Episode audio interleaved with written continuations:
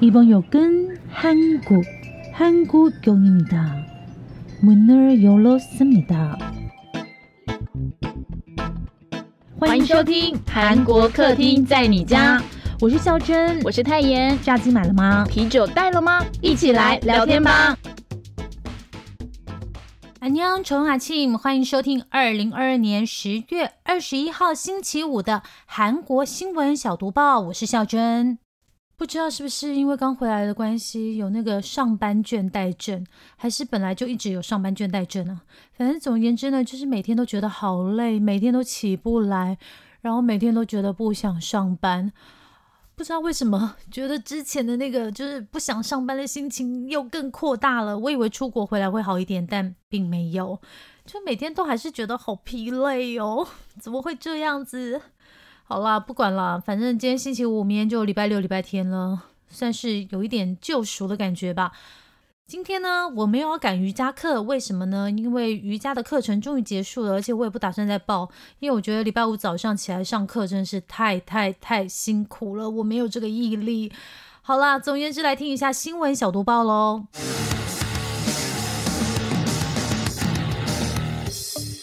新闻小毒报，不能错过的韩国大小事。韩国 Baskin Robbins 三一母公司面包厂员工被绞死，民众抵制咸面包。韩国 SPC 食品集团旗下有 Baskin Robbins 三一冰淇淋、Dunkin' Donuts 甜甜圈、Shark Shark 汉堡这些知名的食品哦。不过看起来应该都是代理一些比较大的国外品牌哦。那总而言之呢，这家公司在上周六，也就是十月十五号的凌晨，在京畿道的面包工厂发生了严重的公安事故，有一名二十三岁的女员工被卷入三明治酱料搅拌机。其实那个时候呢，是有另外一位员工跟他一起工作的，可是这一位员工呢，他暂时离开就没有发现这个事情嘛。所以当他回来的时候，发现这个女员工已经被活活绞死了。天呐，真的太悲伤了。那很扯的是呢，因为现场没有监视器，所以警方只可以听取相关人员的陈述来调查案件。那面包工厂呢，在意外隔天就恢复运作哦。因为有韩国媒体去到现场采访，发现死者的同事呢，跟之前一样，就在事故现场旁边使用相同的搅拌器进行作业，照常制作三明治。那搅拌机的另外一边呢，则是盖着白布，呃，那个地方就是女员工发生往生意外的地方哦。那这个事情一出来，当然是让韩国的民众非常的生气啊。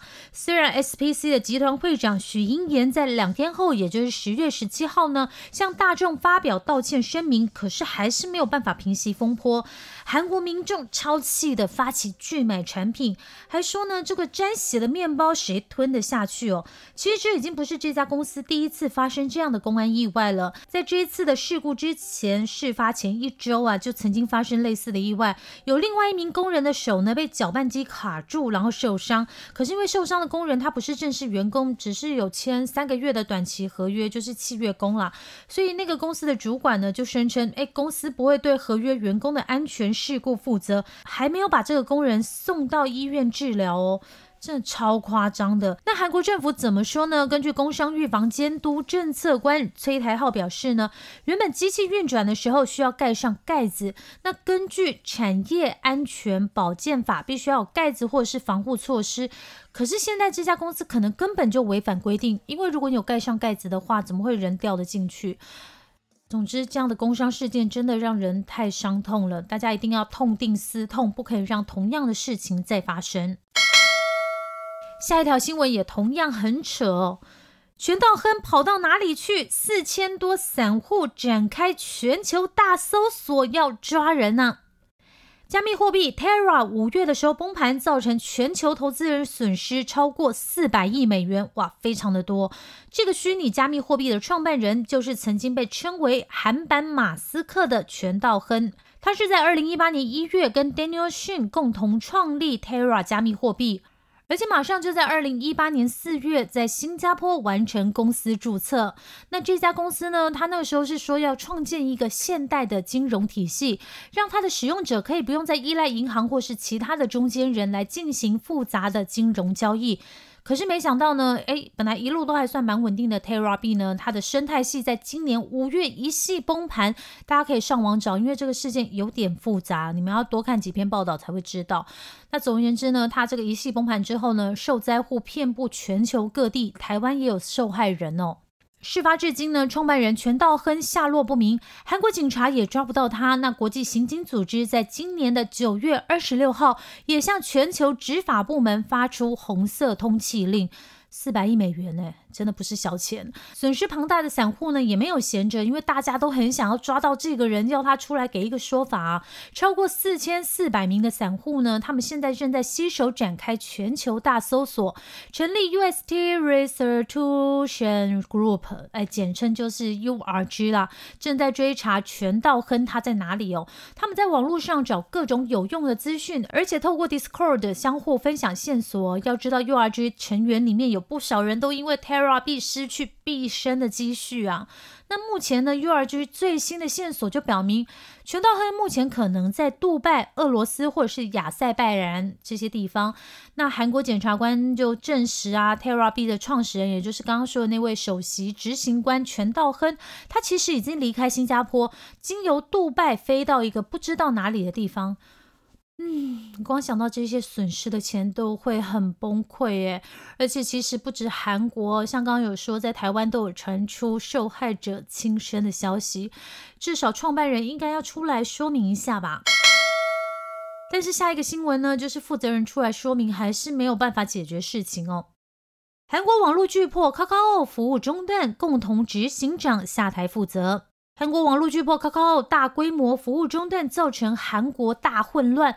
其实不只是只有讯息不能传而已哦。你们要知道，像 Kakao 有一些小商人会用，就在上面卖东西嘛。然后也有银行用户，因为它有 Kakao Bank，还有 Kakao Taxi，所以除了就是你知道小商户、银行用户，还有计程车司机啊，全部通通受到严重的影响。等于说，像是电子支付、银行跟游戏，在这一段时间全部不能用。那 Kakao 的公司共同执行长。南宫勋呢，为了这件事呢，就在星期三宣布下台负责。南宫勋是这样说的哦，他说：“身为 Kakao 执行长，我对这件事深感负有责任，我将为此辞职负责。”还说呢，想向所有用户表达歉意，我承诺 Kakao 将尽力重新获得公众信心。但我想，可能大家想要的就是卡卡奥赔偿损失，因为我们知道，像是那个在疫情之后不能够面对面见面，所以其实像卡卡奥的那个就是送礼物的这个方式啊，就很多人用。那你想想看，如果我当天晚上订了一个蛋糕要送给人，那。因为这个 Kakao 的系统坏掉，然后这个蛋糕我没有办法去拿，然后他就在那个店里，然后慢慢坏掉，然后生日的那个人也收不到蛋糕。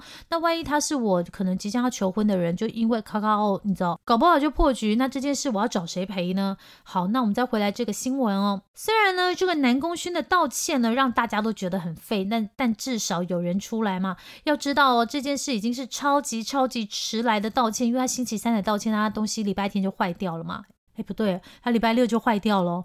而且更让外界不爽的是，哎，那创办人金范书呢？哎，就是那个 Ryan 本人，他没有要出来吗？是这样吗？那我们再回顾一下 Kakao 伺服器的这件事情哦。他是在上个礼拜六的时候呢，因为他伺服器所在的 SK CNC 资料中心呢传出火警，虽然火势呢大约在八个小时之后就被扑灭，而且目前呢第一时间是认为应该是他们的电池出了问题，电池起火。但总而言之呢，就是电力供应中断，导致 Kakao 伺服器中断，服务陷入瘫。痪那 Kakao 呢？是在二零一零年推出，全韩国呢有五百一十六万人，里面呢就有超过四千七百万都有在用 Kakao，市占率高达百分之九十三哦。不管是听音乐啦、电子支付、交通服务，都是透过 Kakao 平台处理哦。所以这一次大规模的灾情呢，其实让韩国民众的生活大受影响。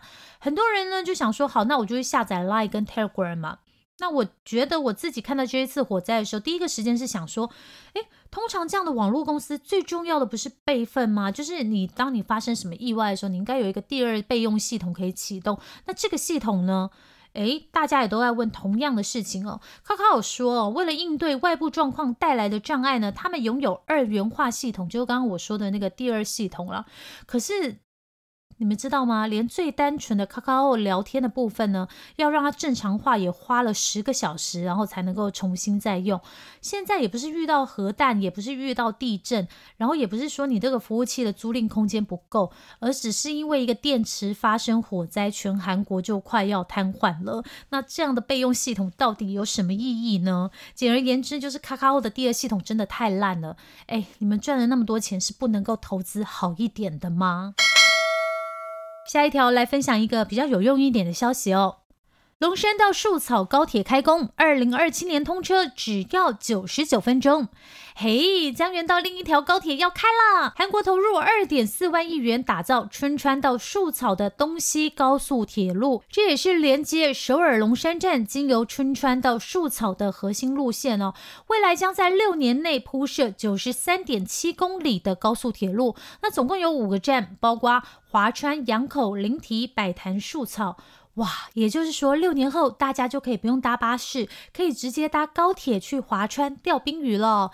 那这个铁路建设呢，渴望为韩国带来两万三千四百九十八亿韩元的生产效果，还有四万八千八百九十个工作机会哦。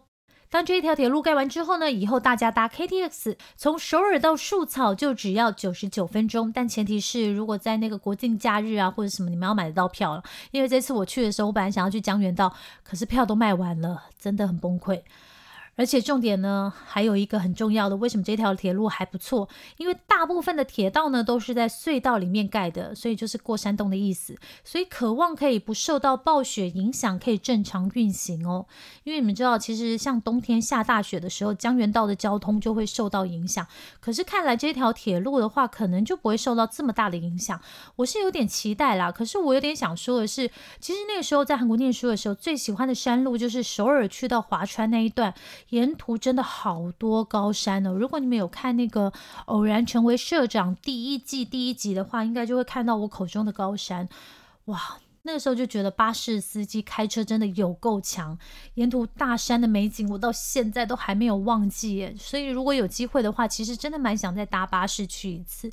那我想，如果之后通车以后，我就可以搭巴士去，然后再搭高铁回首尔。毕竟现在已经不是念书的时候的年纪了，来回都搭巴士。有点累。好，下一条阿明的消息有政治新闻。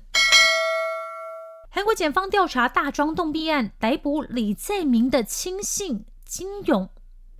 阿明这一次无法甩锅了吗？韩国检方重启调查大庄洞开发弊案，诶，就是有很多人不明死亡的那个弊案哦，而且逮捕了在野党，也就是共同民主党党主席李在明的亲信，他也是共同民主党民主研究院的副院长金勇。韩国检方呢是掌握到金勇在去年九月大庄洞弊案前呢，曾经向前城南城市开发公司企划本部长刘东奎索取政治资金高达八亿韩元。那这八亿韩元呢，在星期四又有新消息了。这个八亿韩元是谁给刘东奎的呢？就是主导大庄洞开发案的律师南旭哦，就是被 JTBC 追到，然后从美国回来的那一位哦。哇！真的是非常的复杂哦，而且呢，在这一次的调查过程里面呢，刚刚说到的那位刘东奎，他的陈述起到决定性的作用。大家要知道，检方去年调查大庄洞的时候呢，其实没有把这个案子跟李在明就是那个关联性建立起来。可是目前随着李在明的亲信金勇被捕。可以说呢，检察机关对李在明的施压力度呢进一步升高。那这个共同民主党党内是怎么说的呢？他们就说啊，是因为这个月月就尹锡月支持度已经破底了啦，他们一定要想个办法转移视线。好，不管这件事会怎么样的进行，我们继续看下去。好，接下来都是娱乐新闻哦。A O A 雪炫结束十年合作，离开经纪公司 F N C。FNC 娱乐旗下的女团 A.O.A 成员雪炫跟公司的专属合约在十月底就要到期了，就下下礼拜。双方讨论之后呢，决定不再续约，正式结束十年来的合作，为双方的前路应援呢。哇！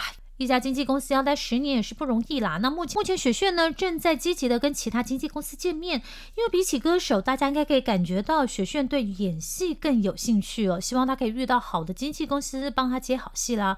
那雪炫的新作品呢，在十一月就要首播了，他要跟任时完一块演出 TV Original 的新剧《夏日大罢工》。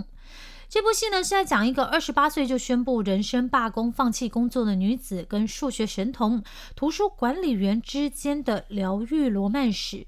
那这部戏呢是改编自人气网漫《什么都不想做》。哎呀，那这部戏根本就可以找我跟泰妍去演啊！我们两个人就是什么都不想做啊！而且哇，这女主角也太强了吧！二十八岁就宣布人生罢工。看来我们还是太晚哦。有时候会想说，哎，我们是不是也应该签个经纪公司，请经纪公司帮我们找找，说看看我们能做什么？嗯，好，下一条一样影剧新闻。Ivy 张元英戴凤凰发簪被中国网友炮轰，哎，怎么一回事哦？诶，总之呢，先说一下，根据个人感受，那我上次去韩国的感受呢，是现在韩国最红的女团可能是 Ivy 跟 New Jeans 哦。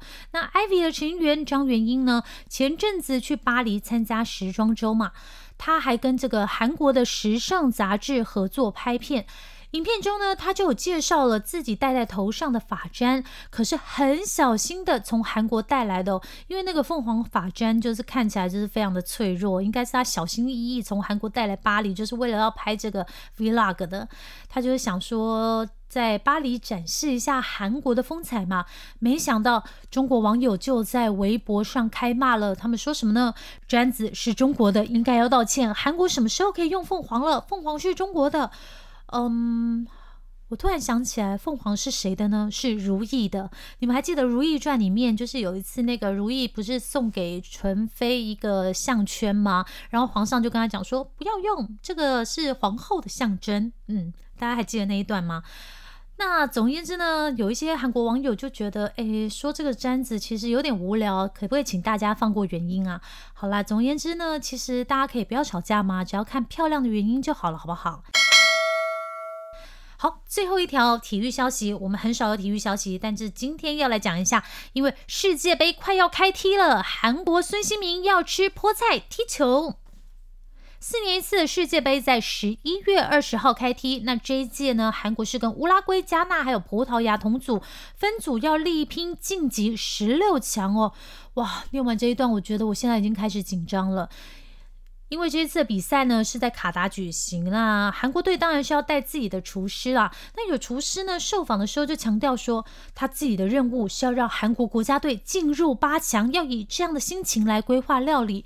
那当中呢，这位厨师的秘密武器是什么呢？答案是部队锅，因为可以从这个热乎乎的汤里吃到很多料，还可以马上想到韩国，而且一群人围在一起吃的时候会很有团队的感觉。哇，这真的是很有韩国味耶！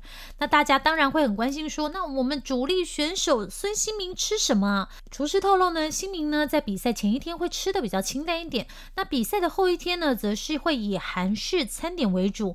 那他跟其他球员一样，在比赛当天。天会吃炒饭、鸡肉跟菠菜之类的食材，看起来是营养蛮均衡的哦。哇，吃炒饭、鸡肉、菠菜就可以踢球，然后希望他们可以踢进八强、四强啊，跟大力水手一样厉害，好不好？好，以上就是本周五的新闻小读报。那下周一呢，还有泰妍的新闻小读报跟。嗯，还记得吗？我们周三的时候就上了那个校正手 check in 的第二集。那这第二集呢，讲的就是那个呃，我去韩国的时候住了几家饭店的评比啦。希望可以给大家一些资讯。